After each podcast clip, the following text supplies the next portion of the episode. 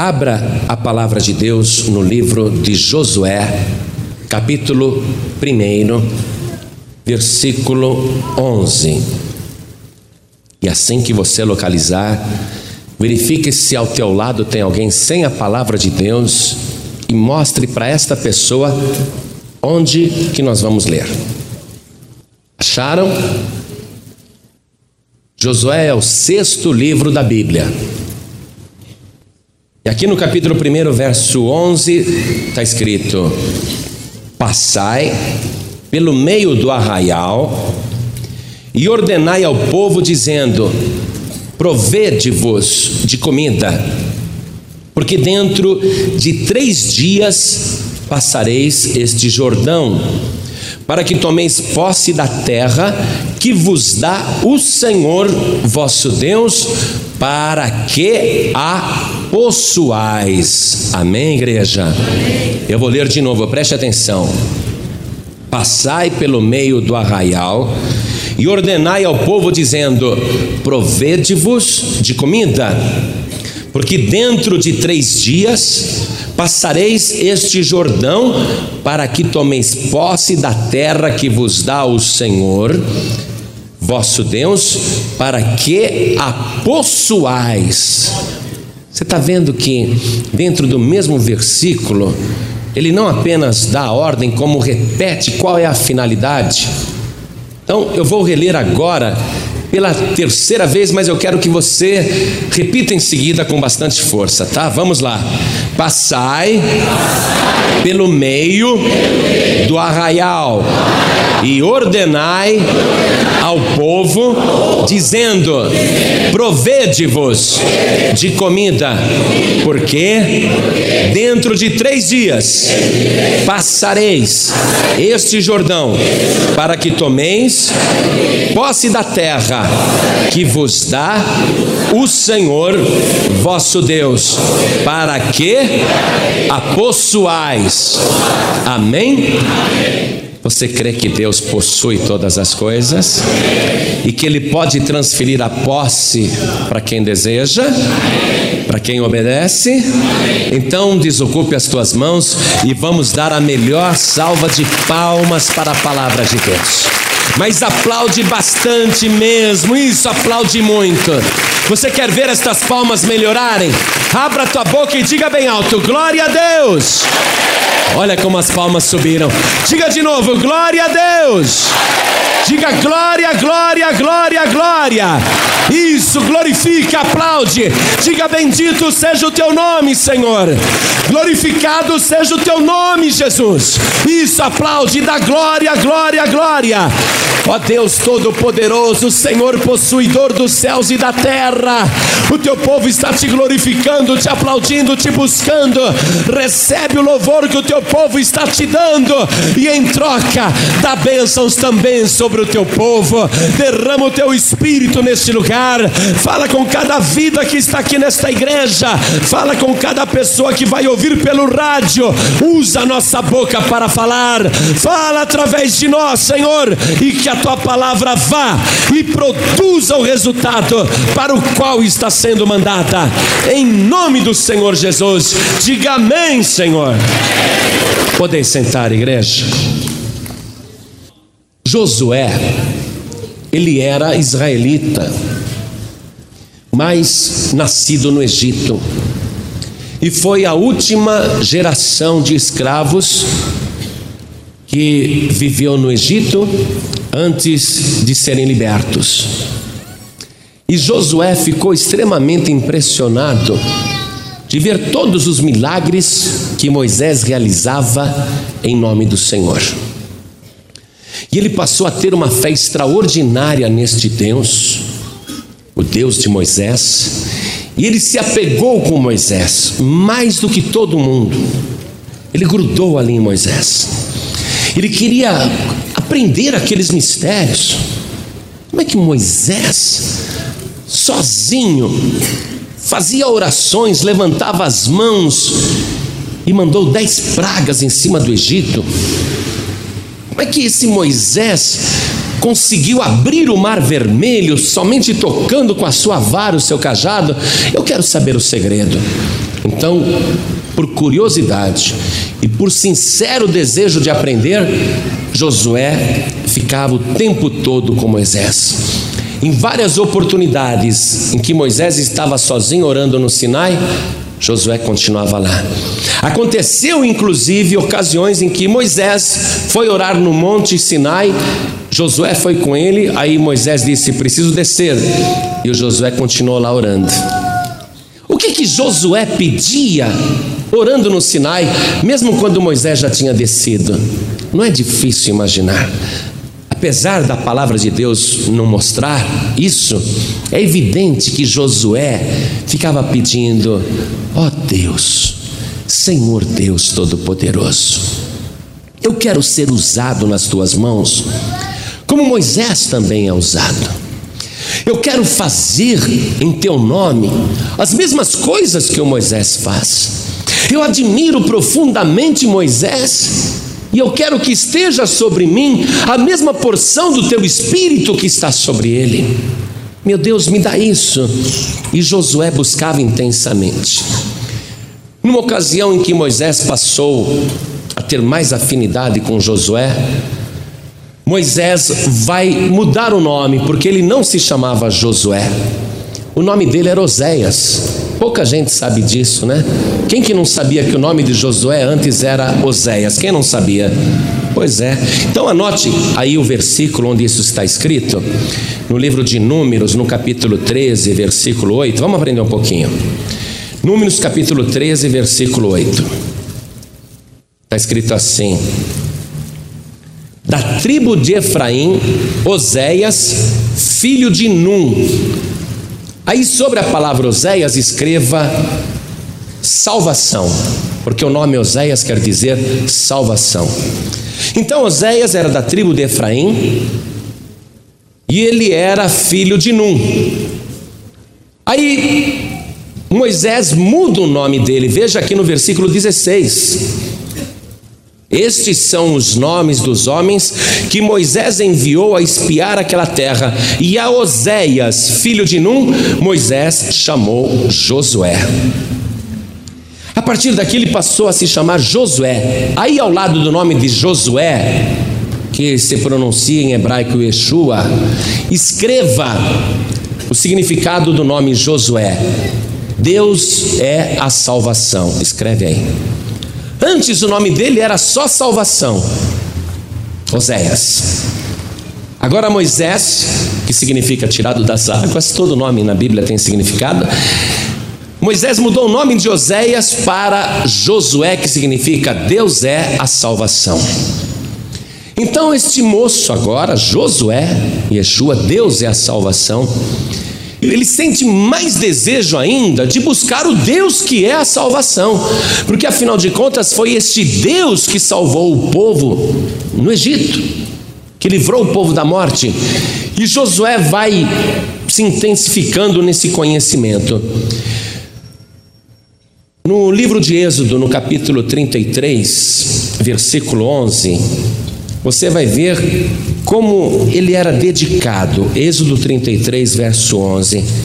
Veja que Josué vai alcançar bênçãos de Deus, não é porque ele é mais bonito que os outros, não. É por causa da atitude que ele tem com relação às coisas de Deus. Olha só, acharam Êxodo 33, 11? E falava o Senhor a Moisés face a face, como qualquer fala com seu amigo. Depois tornava ao arraial. Mas o moço Josué, filho de Num, seu servidor, nunca se apartava do meio da tenda. Estava sempre no meio da tenda. Que tenda era essa? O tabernáculo. Ele, ele agora ele quer ficar ali. Mesmo quando Moisés é obrigado a se retirar, depois de ter falado com Deus face a face, Josué está ali, orando. Quem me dera que Deus falasse comigo como ele fala com Moisés. Quem me dera eu ouvir a voz de Deus do mesmo modo que Moisés ouve. E ele queria isso intensamente. E ele vai alcançar porque todo aquele que busca, acha. Então você que está aqui hoje, meu irmãozinho, minha irmãzinha, meu visitante, meu amigo e minha amiga, olha só. Você tem sede de Deus, eu sei disso. Porque não basta só para você ouvir pelo rádio. Você poderia ficar tendo um culto na tua casa todas as noites pelo rádio e ouvir a palavra de Deus só pelo rádio. Mas isso para você não basta. Você tem vontade de conhecer mais este Deus. E o que é que você faz? Você pega um dia como hoje, uma noite como esta, poderia estar fazendo tanta coisa e você vem aqui para dentro dessa tenda, para dentro desse tabernáculo, para dentro desta casa e você tem vontade de aprender a palavra. Você está com a caneta aí anotando tudo, rabiscando, escrevendo, prestando atenção e você pensa assim: como eu queria ter mais de Deus, como eu queria mais do Espírito de Deus, como eu gostaria de conhecer mais os mistérios do Senhor. E você vem sempre à igreja, e você vem toda hora, até em outros horários e outros dias da semana, e Deus olha e Deus vê a tua fome, Deus vê a tua sede, Deus vê a tua vontade, a tua dedicação. E o que é que Deus faz? Ele dá ordem ao Espírito Santo para que repouse sobre a tua vida, sem que você perceba, o Espírito de Deus está pousando sobre você. Algo gostoso, maravilhoso, sobrenatural está acontecendo exatamente agora por causa da tua vontade de buscar o reino de Deus. Josué começa a sentir coisas que ele nunca sentiu antes. Ele começa a ter conhecimento de coisas que antes ele não conhecia. E quanto mais ele conhece, mais ele quer aprender. E ele fica nessa posição de aprendiz, até que um dia Deus resolve levar Moisés.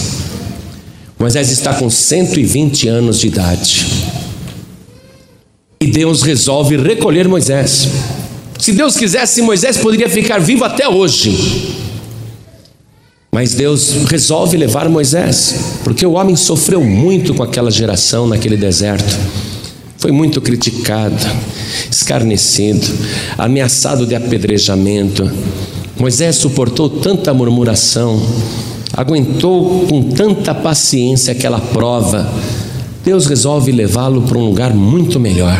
Não pense você que Deus não podia fazer nada para evitar a morte de Moisés. Deus resolveu mesmo recolher Moisés e disse para Moisés: Moisés, antes que eu te leve, você vai preparar o teu sucessor. E a pessoa que eu escolhi é o teu servo, o Josué. E eu quero que você lhe comunique a minha escolha e a missão que ele vai ter. Então veja comigo no livro de Números, no capítulo 27, versículo 18. Olha aqui. Então disse o Senhor a Moisés: Toma para ti a Josué, filho de Num, homem em quem há o Espírito, e põe a tua mão sobre ele e apresenta-o perante Eleazar, o sacerdote, perante toda a congregação, e dá-lhe mandamentos aos olhos deles, aos olhos do povo, e põe sobre ele da tua glória, para que lhe obedeça toda a congregação dos filhos de Israel. Então, o que, que Deus está determinando agora? Que a porção de glória divina que há em Moisés, seja transferida para Josué, mas isso tem que ser feito diante do povo, para que o povo passe a respeitar Josué para que o povo veja que o poder de Deus está sobre Josué. Isso feito inclusive diante do sacerdote, diante das autoridades de Israel. Teriam que respeitar o moço Josué. E Josué agora ele está sendo escolhido pelo próprio Deus para esta tarefa. Mas o que é que a gente vê aqui que ele tem no currículo? O que, que ele tem no currículo que o qualifica? Por que, que Deus estabeleceu essa escolha? Veja, o versículo 18 mesmo responde: Homem em quem há o espírito, veja que é espírito com letra maiúscula. Homem em quem há o espírito. E como que Josué podia ter o espírito de Deus? Porque naquela época ainda não havia Pentecostes. Naquela época ainda não havia distribuição farta do Espírito Santo. A pessoa, para ter o Espírito de Deus, precisaria se dedicar muito. E Josué, de tanto pedir, de tanto querer, de tanto buscar, o Espírito de Deus repousou sobre ele. Ele era um outro homem. Era o único de todos aqueles que tinham o espírito, o espírito com letra maiúscula, de uma maneira especial, porque Josué não se cansava de buscar a presença de Deus. Nós temos reunião aqui para a busca do Espírito Santo. E é importante que a pessoa venha nessas reuniões, que geralmente acontecem de quarta-feira aqui na Paz e Vida. A pessoa tem que vir buscar o Espírito de Deus. Se a pessoa não busca, fica difícil receber.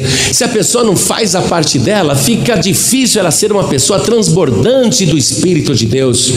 E Josué tem agora o Espírito de Deus, e por causa dessa qualificação, ele é escolhido para dar continuidade à obra de Moisés. Mas ele foi escolhido pelo próprio Deus. Não foi escolhido por Moisés. Moisés gostava muito de Josué. Josué se destacava. Compreenda isso. Mas apesar de Moisés gostar tanto de Josué a ponto de tê-lo escolhido como um secretário particular, ele não tinha em mente que Josué seria o seu sucessor. A escolha partiu do próprio Deus. Então, às vezes a pessoa está na igreja, ela quer trabalhar. Ah, mas o pastor não me chama. Pastor, não nota o meu trabalho? Olha bem, o pastor até nota, o pastor até vê, mas nenhum obreiro, nenhuma obreira, nenhum homem, nenhuma mulher, nenhum servo, nenhuma serva é chamado para um trabalho por escolha do pastor. Por isso que não adianta, às vezes, ser muito amigo do pastor, isso não adianta nada. A pessoa pode até ser amiga do pastor e não ser um servo de Deus.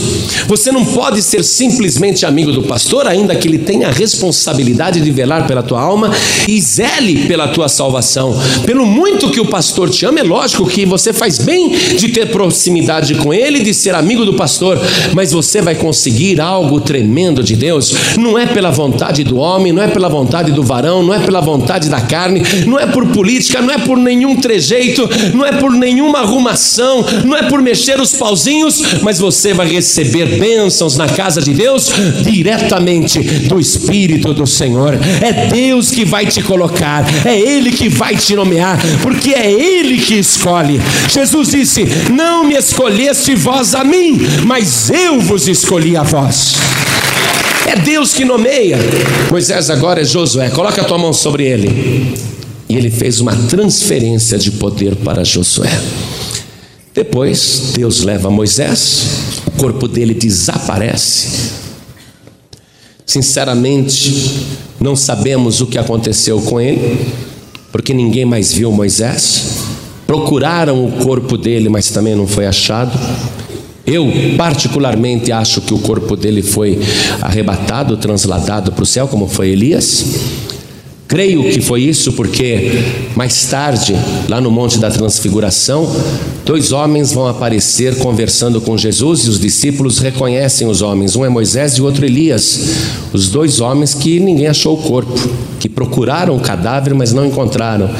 Então, eu acredito que ele foi transportado porque ninguém sabe do seu corpo, mas a verdade é que ele não está mais na responsabilidade de fazer aquele trabalho. A responsabilidade agora foi transferida para Josué. E Deus, que já viu em Josué várias qualidades, vai pôr diante dele algumas promessas, algumas condições e o que ele deve fazer para tomar posse da promessa. Então acompanhe comigo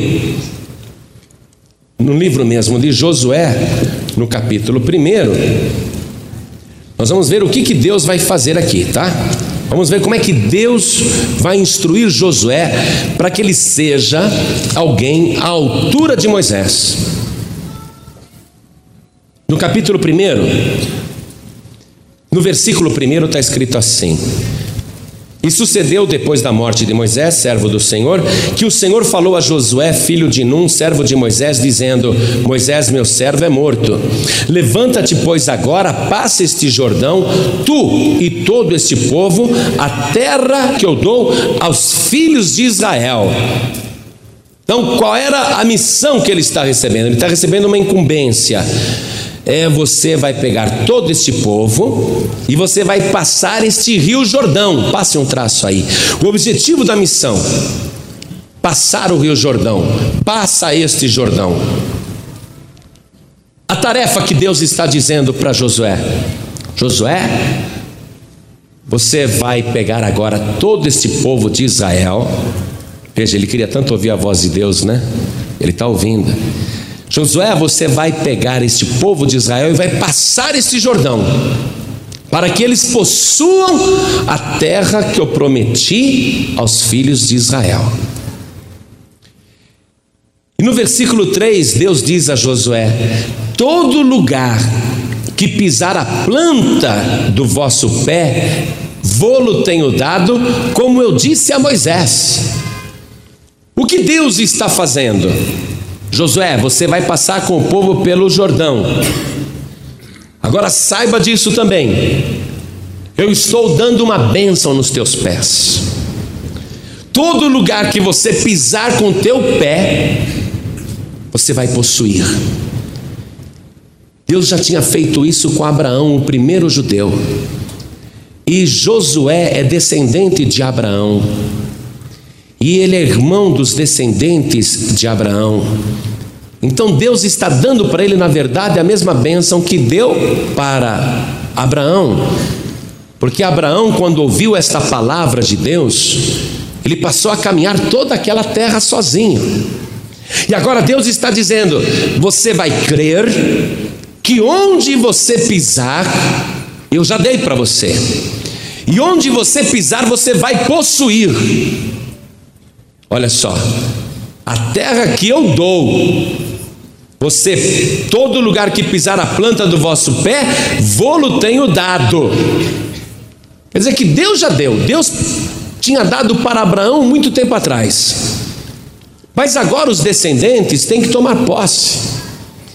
E ele vai tomar posse se ele acreditar que onde ele pisar é dele. Se o povo acreditar Veja, Josué fala com o povo isso, ó. O verbo está no plural. Eu vou-lo tenho dado. Eu vou-lo tenho dado. Então, você avisa o povo também, os descendentes de Abraão, que onde vocês pisarem, vocês vão possuir a terra. Quando nós começamos a leitura inicial no versículo 11, eu chamei a tua atenção para que aqui duas vezes aparece o verbo possuir, ó para que tomeis posse da terra que vos dá o Senhor vosso Deus, para que a possuais. Por que isso? Por que essa repetição? Por que Deus insistindo nesse ponto? Porque há coisas que Deus já fez, há coisas que Deus já deu, e às vezes alguém não toma posse porque não acredita. Se você tem um terreno, recebeu por herança, o terreno era do teu avô. O teu avô, ele ocupou ali, nunca construiu nada, mas aquele terreno ele zelou, era dele. Teu avô morreu. Você agora toma conhecimento de que aquele terreno era do teu avô. Se você não entrar possuindo aquele terreno, você não vai se tornar dono do terreno, porque poderá ser que alguém invada o terreno e se torne posseiro. Tenha posse quem toma posse. Se um poceiro entrar num terreno abandonado que tem dono, mas ninguém está dando bola, e ele ficar ali pacífica e mansamente, sem ser incomodado por ninguém, um dia ele poderá entrar na justiça requerendo uso capião. Ele poderá requerer a propriedade daquele terreno que ele ficou de posse durante muitos anos. E Deus está dizendo agora para Josué: Josué, vai com o povo para tomar posse da terra. Você vai levar o povo para eles tomarem posse da terra. E vocês vão passar pelo Jordão para que possuais a terra. Vão lá possuir. Então, há bênçãos que Deus preparou para a tua vida, coisas que Deus já fez, coisas que Ele já deu, coisas que Ele já entregou, que já foram feitas. Deus chegou e disse: Isso aqui é teu, ó. Isso aqui é para você. Coisas que Deus preparou e que você ainda não está acreditando, como por exemplo, saúde. Está escrito que o Senhor Jesus levou sobre si as nossas dores e as nossas enfermidades. Nós sabemos, lemos isso na palavra, cremos que Jesus morreu na cruz, que ali ele levou as nossas dores e enfermidades, que pelas suas pisaduras nós fomos sarados e o doente continua enfermo.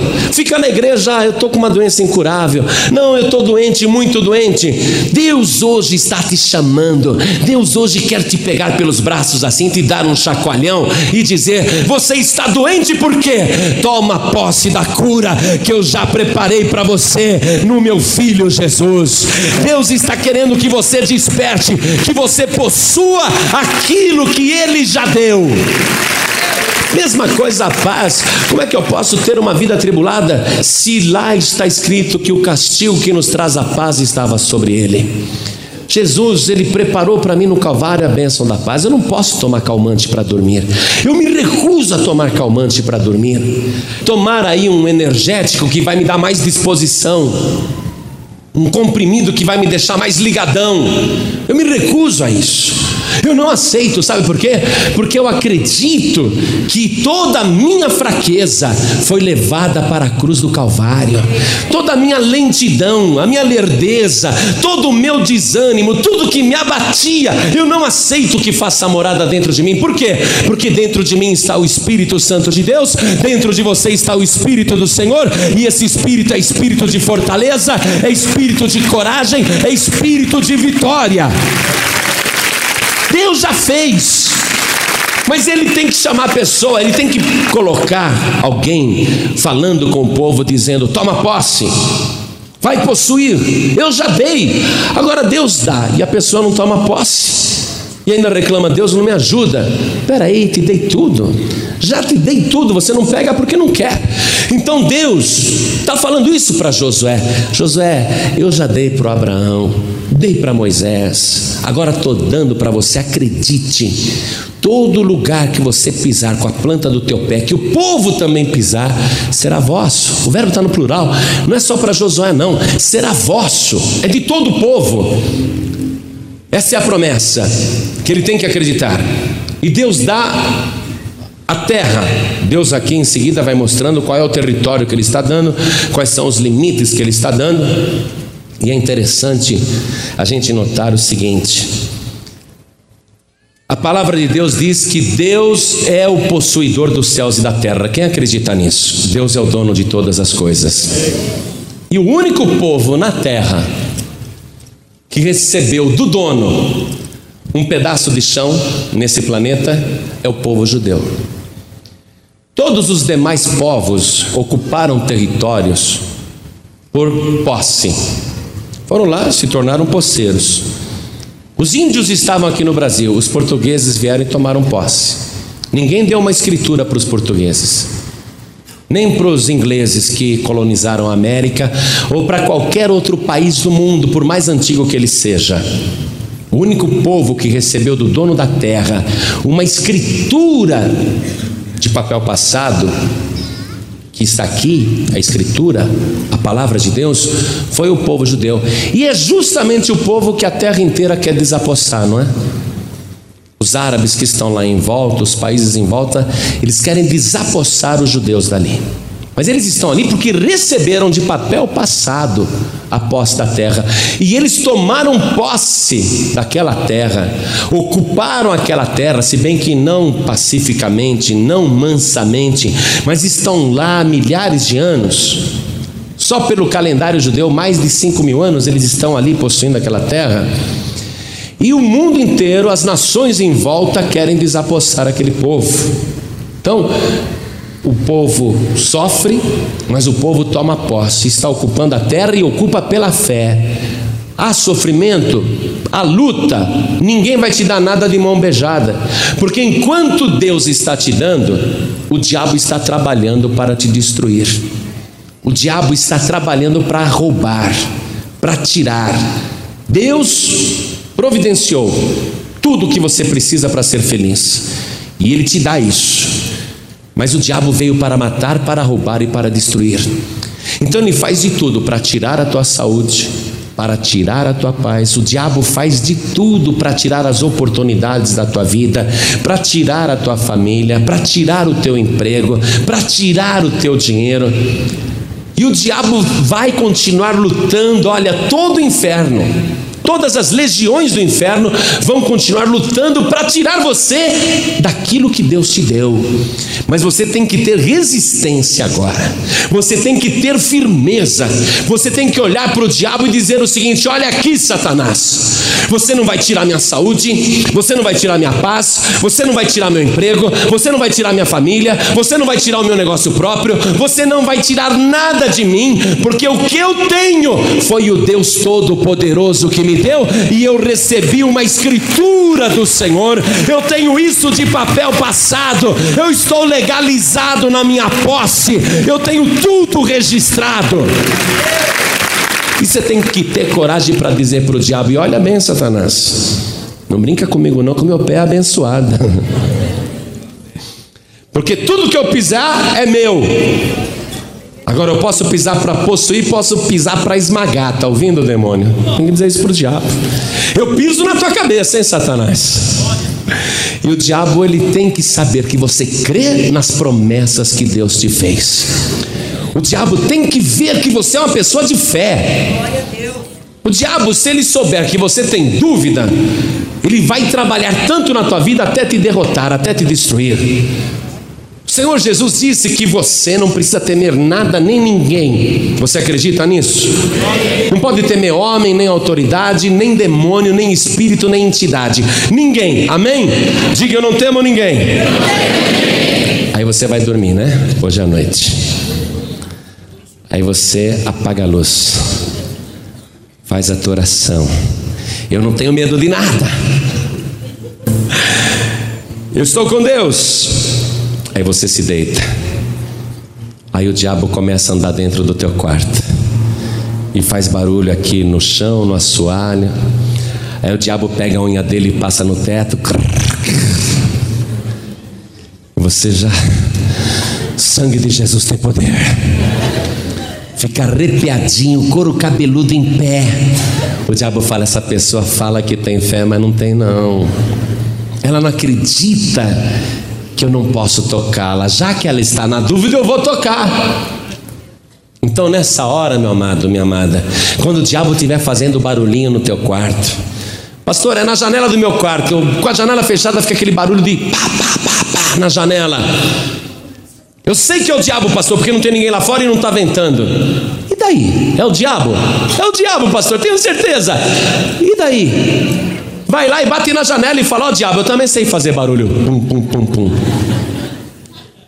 Grande coisa, demônio, que você está fazendo. Bater numa janela, eu também faço isso. E o diabo tem que saber que você acredita na promessa de Deus. E o Senhor Jesus disse: Não se preocupe, todos os cabelos da vossa cabeça estão contados. O diabo não pode tocar num fio de cabelo da tua cabeça. Você está guardado e protegido pelo sangue de Jesus Cristo. O diabo não tem poder para tirar nada na tua vida, porque foi dado por Deus. Deus está ensinando Josué a tomar posse das coisas. Deus podia falar: pega aqui, ó, já ponho vocês lá. Ó, eu tenho um rio aí na frente e eu vou transportar o povo via aérea, tá? Pum, atravessou do outro lado. Não, Josué, vocês vão passar pelo Rio Jordão, mas sem barco. Com tanta gente, com tantos objetos, sem um transporte. Mas Deus falou: vocês vão passar pelo Jordão. E Deus então vai requerer algo. Versículo 6. Estou em Josué capítulo 1, versículo 6. Esforça-te e tem bom ânimo, porque tu farás a este povo herdar a terra que jurei a seus pais que lhe daria. Então somente esforça esforça-te e tem muito bom ânimo. Olha só, me esforçar, mas sem, sem tristeza. Eu não posso falar, poxa, vou para a igreja, que droga. Deus está querendo esforço com ânimo, que é esforço com alegria. Que bom, vou para a igreja. Que bom, vou orar. Que bom, vou ler a Bíblia. Que bom, vou jejuar. Que bom, vou voltar aqui durante a semana. Que bom, vou buscar mais a Deus. Um esforço com alegria, não um esforço na base da obrigação. Que bom, vou ofertar. Oh, glória, hein? O dia que essa igreja falar isso vai ser uma benção. Eu não posso reclamar, o povo ajuda muito. Mas o dia que o povo falar assim: Ah, pastor, como é que é? Vai pedir oferta ou não vai? Estou aqui louco para ofertar. Olha, um desempregado, desanimado, ele tem ânimo para sair da cama, sim ou não? Uma pessoa desanimada tem ânimo para trabalhar, para lutar? Então Deus quer ânimo. Deus quer vontade, Deus quer alegria de fazer a coisa. Você não pode ficar mais nessa vida, ah, puxa, caramba, vou ter que fazer tudo isso, é? E agora, hein? Não, você tem que falar: que bom, vou fazer tudo isso. Eu vou me esforçar. Olha só.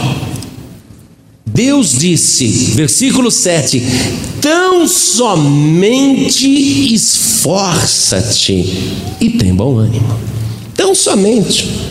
Tudo que Deus quer ver no homem e na mulher é o esforço um esforço para possuir as bênçãos, para tomar posse das promessas de Deus. Continuando aqui a leitura desse versículo 7 em diante, vamos lá, eu vou continuar lendo, tá? Tão somente esforça-te e tem muito bom ânimo, para teres o cuidado de fazer conforme toda a lei que meu servo Moisés te ordenou. Dela não te desvies, nem para a direita nem para a esquerda, para que prudentemente te conduzas por onde quer que andares. Quer dizer, não pode desviar, tem que ficar em cima da palavra de Deus. Não se aparte da tua boca o livro desta lei. Antes, medita nele dia e noite, para que tenhas cuidado de fazer conforme tudo quanto nele está escrito, porque então farás prosperar o teu caminho e então prudentemente te conduzirás. Não te mandei eu? Esforça-te e tem bom ânimo, não pasmes, nem te espantes, porque o Senhor teu Deus é contigo por onde quer que andares. Ah, dá uma salva de palmas animada aí com ânimo, com fé, com esforço. Não pasmes nem te espantes, não te espantes, não temas, porque o Senhor teu Deus é contigo, Ele é contigo por onde quer que andares. Muito bem. Foi aí que Deus falou: agora eu quero que você pegue o povo e passe com ele pelo Jordão. Só que o Rio Jordão, amados, é um rio que tem o formato de uma serpente. Ele é cheio de curvas. E quando Deus pediu para Josué fazer isso, era a época da enchente. O rio estava extremamente violento e perigoso. As águas transbordavam pelas margens.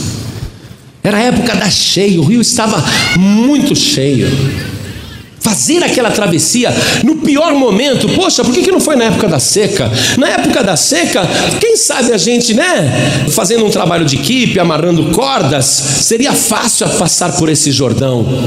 Mas agora com essas águas transbordando, descendo pelas ribanceiras, puxa, é muita água. E olha a correnteza que vem. Vocês já viram quando chove muito? São Paulo, Rio de Janeiro, você vê pela TV aquela correnteza que arrasta até automóvel, arrasta pessoas. É um perigo. Então o Rio Jordão estava assim, inundado, águas fortíssimas. Mas Josué recebeu uma palavra do próprio Deus dizendo: se esforça. Deus sabe que a água é violenta, Deus sabe que o rio está transbordando e é perigoso. José, você vai passar com todo o povo. Deus sabe que tem mulher que não sabe nadar, velho que não sabe nadar, criança que não sabe nadar. Um monte de apetrechos para atravessar aquele rio que transbordou e as águas são violentíssimas. Mas Deus, Deus está dizendo: esforça-te e tem bom ânimo.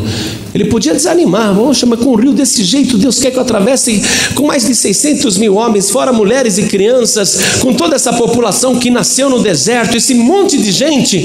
É perigosíssimo. Mas ele não se preocupou. Diz a palavra de Deus que, seguindo uma orientação do Senhor, Josué chamou os sacerdotes e disse para eles: Vocês vão carregar a arca da aliança. Essa arca da aliança, amados, era uma espécie de um baú com um metro e vinte de comprimento, com 90 de largura e mais 90 de altura, 90 centímetros. E era transportado assim por dois varais, duas varas que passavam por argolas de cada lado. Então os sacerdotes carregavam, colocando o varal aqui sobre o ombro, a arca, e eles teriam que ser os primeiros a chegar até o Jordão. E Josué disse: Olha, o Senhor me disse, viu? Vocês vão chegar e vão tocar o pé ali, mas vão parar. Só vão entrar quando eu der ordem. Mas o povo mantém a distância. E Josué chamou o povo e falou assim: Olha aqui, vocês vão manter uma distância da arca da aliança porque vocês vão passar por um caminho hoje que vocês nunca passaram. Vocês vão passar por um caminho que vocês não conhecem. E o povo ouviu a instrução de Josué, que era dada pelo próprio Deus. Então eles foram, os sacerdotes levando a arca da aliança. Dentro da arca da aliança ficava guardada as duas tábuas da lei, ou seja, os dez mandamentos que Moisés pegou lá no Monte Sinai Ficava guardado dentro da arca um vaso que continha uma quantidade de maná, aquele pão que Deus fez chover no deserto para o povo se alimentar durante 40 anos, era uma quantidade que foi guardada num vaso. E dentro da arca também tinha a vara de Arão. Como a arca tinha um metro e vinte de comprimento, eu acredito que a vara de Arão deveria ser por aí, talvez colocada de lado assim, no máximo um metro e meio, no máximo colocada de lado na diagonal.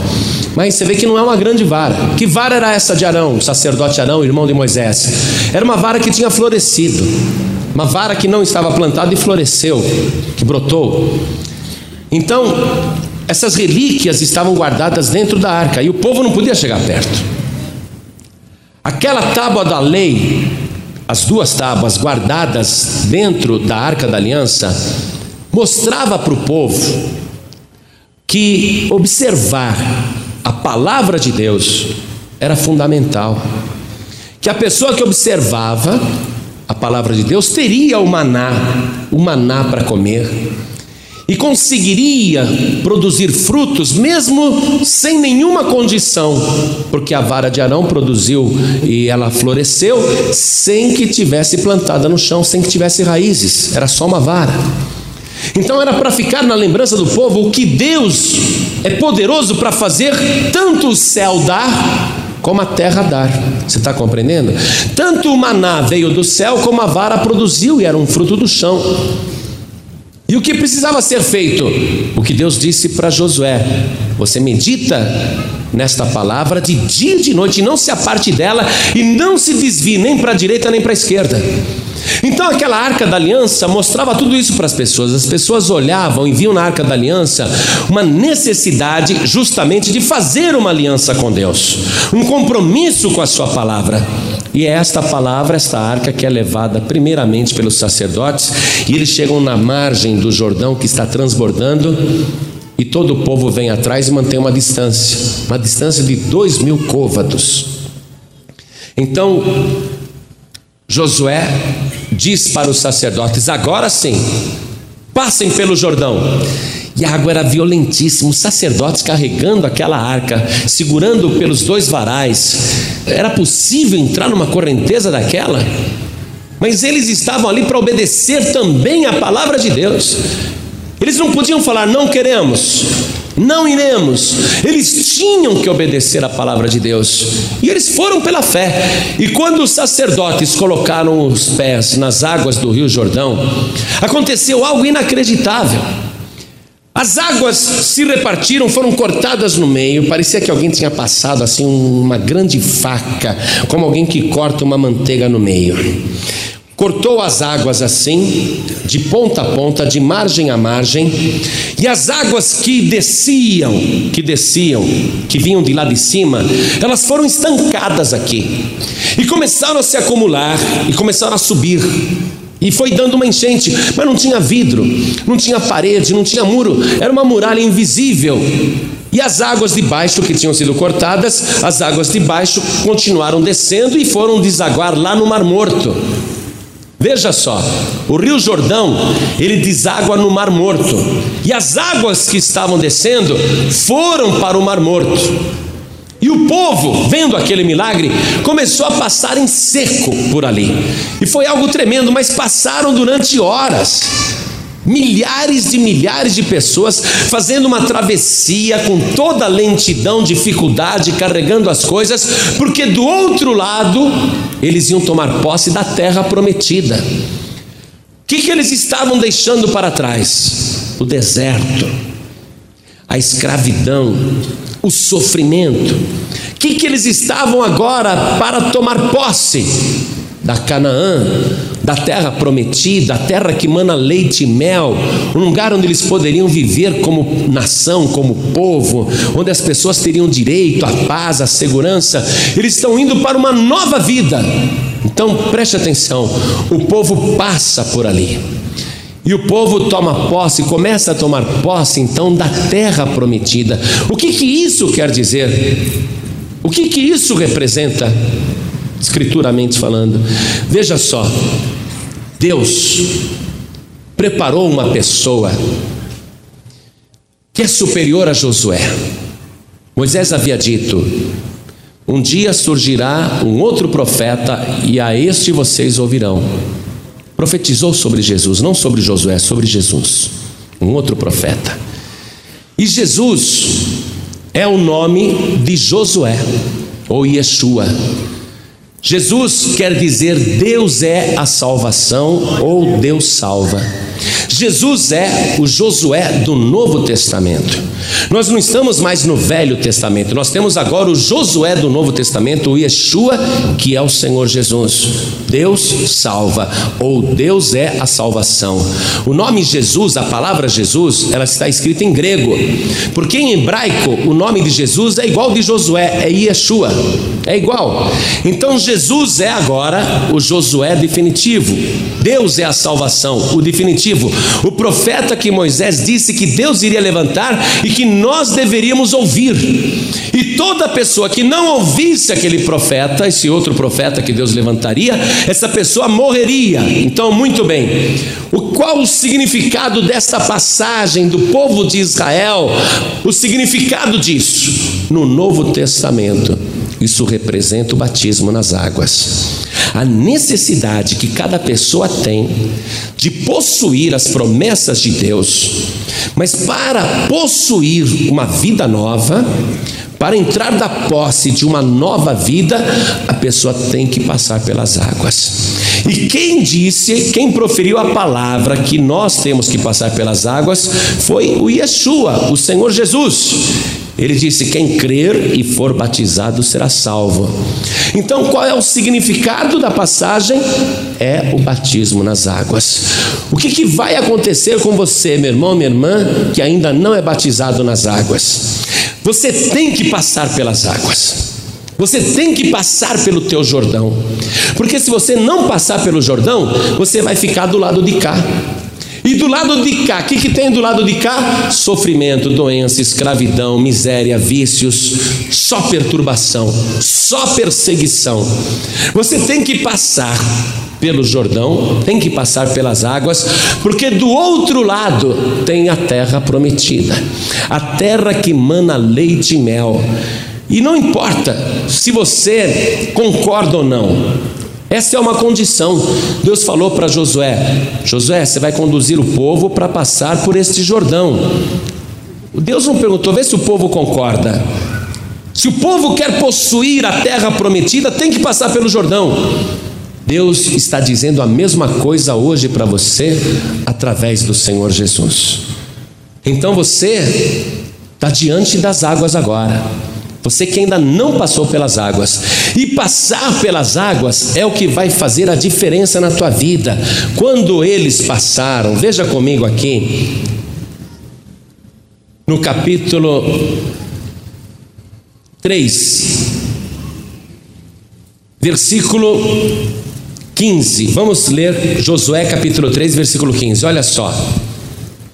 E quando os que levavam a arca chegaram até o Jordão, e os pés dos sacerdotes que levavam a arca se molharam na borda das águas, porque o Jordão transbordava sobre todas as suas ribanceiras todos os dias da cega, pararam-se as águas que vinham de cima, levantaram-se num montão muito longe da cidade de Adã, que está da banda de Sartã, e as que desciam ao mar das Campinas, que é o mar salgado, né? continuaram descendo para o mar morto, o mar salgado, faltavam de todo e separaram-se então passou o povo de fronte de Jericó. Porém, os sacerdotes que levavam a arca do concerto do Senhor pararam firmes em seco no meio do Jordão, e todo Israel passou em seco, até que todo o povo acabou de passar o Jordão.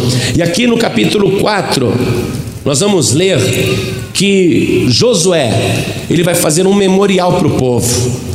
Olha, quando alguém perguntar o que estas doze pedras significam, vocês vão responder o seguinte, versículo 23, capítulo 4, versículo 23: Porque o Senhor, vosso Deus, fez secar as águas do Jordão de diante de vós, até que passasseis, como o Senhor vosso Deus fez ao mar vermelho, que fez secar perante vós, até que passamos, para que todos os povos da terra conheçam a mão do Senhor, que é forte, para que temais ao Senhor vosso Deus todos os dias. O que, que a passagem pelo Jordão produziu na vida daquele povo? Primeiro, um orgulho tremendo.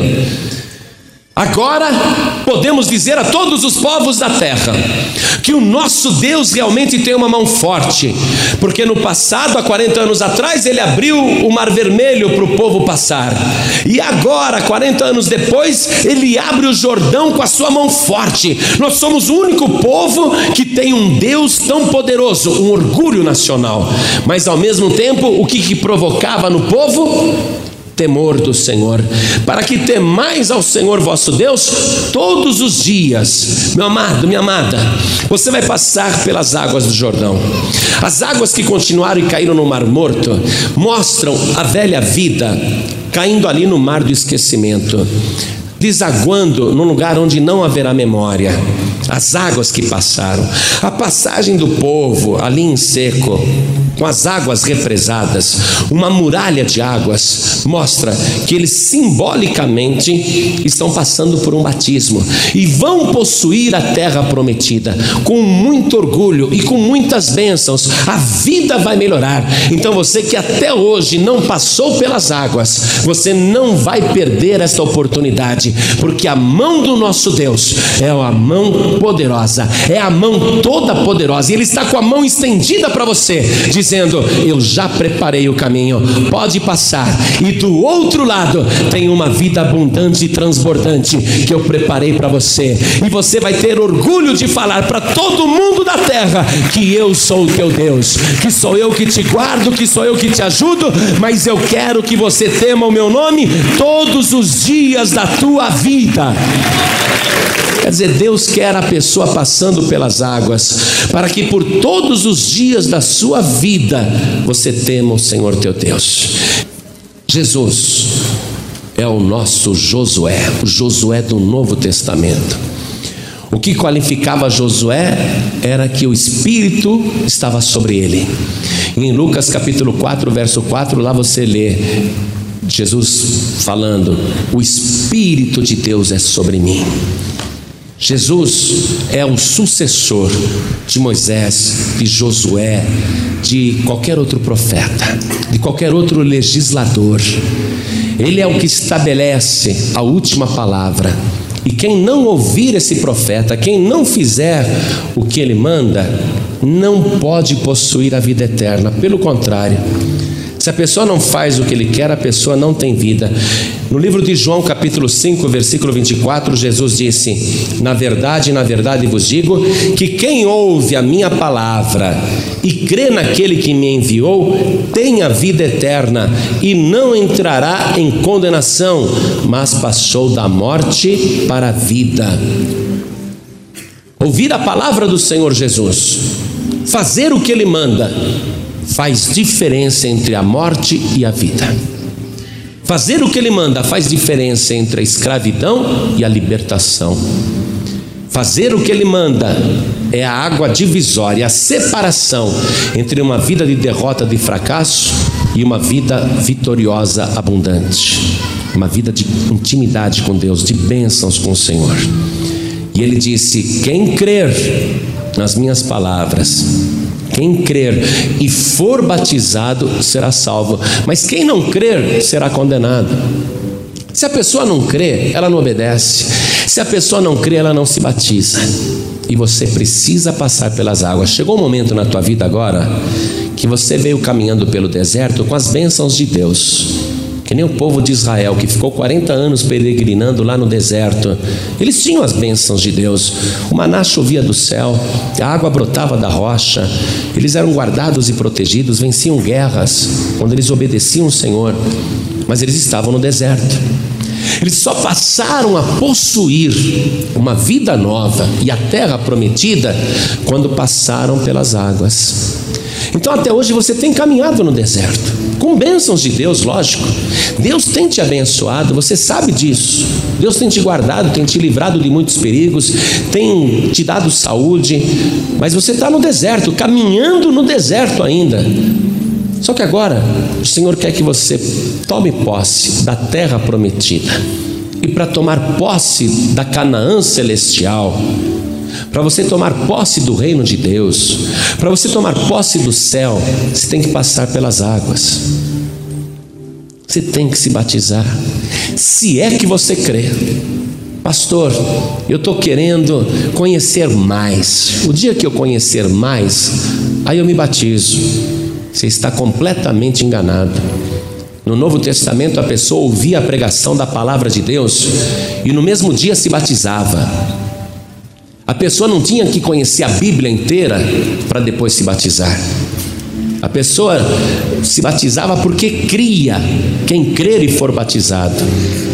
No Novo Testamento é assim. A pessoa que mais demorou para batizar, depois de ouvir o Evangelho, foi o apóstolo Paulo. E ele demorou três dias entre o encontro dele com Jesus em Damasco e o seu batismo nas águas foram só três dias. E você já está três meses esperando. Você não pode aguardar mais, você está na frente das águas. Ou você passa pela fé e toma posse, ou você continua no deserto, sendo perseguido, você continua no deserto, passando aflições entre serpentes e escorpiões, estando sujeito a cair novamente na escravidão. Você tem que passar pelo Jordão, você tem que passar pelas águas. Você vai ter uma nova vida depois que fizer isso. Então, não adianta. Ou você passa, ou você fica do lado de fora. Você só vai possuir a Canaã celestial se passar pelas águas. Não importa nenhum aspecto da tua vida, nem profissional, nem pessoal, nada. Interessa apenas uma coisa: você crê? Pastor, eu creio. Você crê que Jesus é o teu Salvador, que Ele é o teu Yeshua, que Ele é a tua salvação? Você crê que Jesus é a tua salvação? Eu creio. Você crê que Jesus é o Filho de Deus? Ah, eu creio. Você quer andar nos passos de Jesus? Eu quero. Então Jesus está dizendo: passa pelas águas, continua me seguindo. Chegou a hora de você decidir. Não há mais desculpa para não passar pelas águas. Por isso que eu vou fazer essa pergunta objetiva para você que ainda não passou pelas águas, você que ainda está do lado de lá no deserto. Está na hora de sair do deserto. Está na hora de entrar na terra prometida, mas tem que passar pelas águas. Eu vou perguntar para você que ainda não é batizado nas águas. E você tem que responder agora. Você quer passar pelas águas no próximo batismo? Quem ainda não é batizado nas águas e quer passar pelas águas no próximo batismo, ergue a mão assim bem alto. Ergue bem alto a sua mão. Oh glória, oh bênção. Todos vocês que ergueram as mãos, venham aqui para frente agora em nome do Senhor Jesus. Olha que maravilha. É o povo de Deus vindo do deserto se aproximando da água para fazer a passagem. Vamos aplaudir mais o Senhor Jesus. Venha para cá.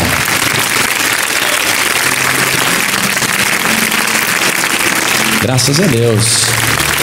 Se tem mais pessoas que ainda não são batizadas nas águas, depois de adultas, e creem e querem passar, aproveite agora, tá? Aproveita agora, não protela, sabe por quê? Se você deixar passar esta oportunidade agora, de passar pelas águas, se você preferir dar um tempo no deserto, se Jesus voltar, você vai continuar no deserto. Se Jesus pedir a tua alma, o teu corpo vai ficar no deserto. Pode ter certeza. Então vem para cá em nome do Senhor Jesus. Vamos tomar essa decisão agora, porque essa decisão vai fazer a diferença entre a vida e a morte. E Jesus está tão próximo. Jesus está tão próximo. A qualquer momento ele vai voltar para buscar a sua igreja. Se você ainda não se batizou nas águas, precisa decidir e não me venha com história de religião. Pastor, eu sou de outra religião. Quem é que está falando de religião? Nós estamos falando de Yeshua. Deus é a salvação. Nós estamos falando de salvação. Então, se você ainda não passou pelas águas, precisa decidir agora. Por que agora? Porque se você morrer esta noite ou esta semana, vai ficar registrado na eternidade que você não teve tempo, mas se tivesse tempo teria passado pelas águas. Se tem mais alguém, aproveita agora e vem. Eu quero aproveitar e chamar aqui neste momento. Vai batizar, irmãzinha? Vai? Então, vem para cá. Se tem mais alguém aqui, olha, pastor, eu estou desviado de. Olha, está chegando mais gente. Vamos aplaudir o Senhor Jesus. É isso aí. Tem que decidir, tem que passar. É pela fé. Se tem pessoas aqui Nessa situação, olha, Deus falou para Josué: Josué, medita no livro desta lei de dia e de noite e não te desvies nem para a direita nem para a esquerda. Deus não quer a pessoa desviada. Eu sei que essa palavra é muito forte. Puxa, desviado. Porque o desviado nunca aceita que está desviado desviado diz assim: ah, eu continuo orando, continuo buscando a Deus, continuo, mas na minha casa, não sou membro de igreja nenhuma. É, mas você está em perigo, porque a igreja é o corpo de Cristo e a igreja é que vai subir. Se você não se integrar no corpo, se você não fizer parte do corpo, o corpo sobe e o membro desviado, o membro separado fica. Você não pode ficar, pelo tanto que você já conhece da palavra de Deus, você sabe que não pode ficar sem igreja. Quanto tempo você não toma santa ceia? Quanto tempo você não tem comunhão com o Senhor Jesus? Você que está desviado, desviada, afastado, afastada, precisa vir para frente, se consertar com o Senhor e pedir: meu Deus, me dá novamente aquela alegria da salvação, a alegria de fazer parte do corpo de Cristo. Então, vem aqui para frente agora em nome do Senhor Jesus. Você que está afastado, afastada, não fique no teu lugar. Chegou a hora de você ser novamente parte do corpo do Senhor Jesus. Vem para cá. Vem correndo, não te detenhas. Tem mais gente, não é só ela não, tem mais gente. Vem para cá. Tem mais gente e eu sei que você precisa vir aqui para frente saia do teu lugar e venha para cá, em nome do Senhor Jesus. Eu vou orar. Eu vou orar agora, dá tempo de você se aproximar, ainda dá tempo de você vir. Quer aproveitar? Quer aproveitar que o povo de Deus está marchando sobre a terra? Quer se unir a este corpo vencedor, vitorioso? Então venha. Isso, venha. Vem para cá. Venha. Vamos aplaudir o Senhor. Venha. Isso, vamos chegando. Vamos orar agora? Dobre o teu joelho comigo aqui na frente. Você que vai descer as águas no próximo batismo, coloque a mão direita sobre o teu coração e ore assim comigo. Meu Deus e meu Pai, o Senhor já deu a bênção da salvação e só toma posse os que creem. E eu creio e vou passar pelas águas para tomar posse da terra prometida, da nova vida que o Senhor tem preparada para mim. Pai Santo, Deus querido, perdoa os meus pecados e eu declaro que o Senhor Jesus, o meu Yeshua, é a minha salvação. Eu declaro que Ele é o meu Salvador para sempre. Pai Santo, me sustenta com a tua mão poderosa e me guarde até o dia da minha partida ou até o dia da volta gloriosa do Senhor Jesus. Amém. Você acabou de receber as boas novas do Evangelho através de João Ribe Palharim. Um oferecimento dos pregadores do telhado. Participe da reunião de Paz e Vida. Para informações, acesse pazevida.org.br. Paz e Vida, lugar de gente feliz e ungida.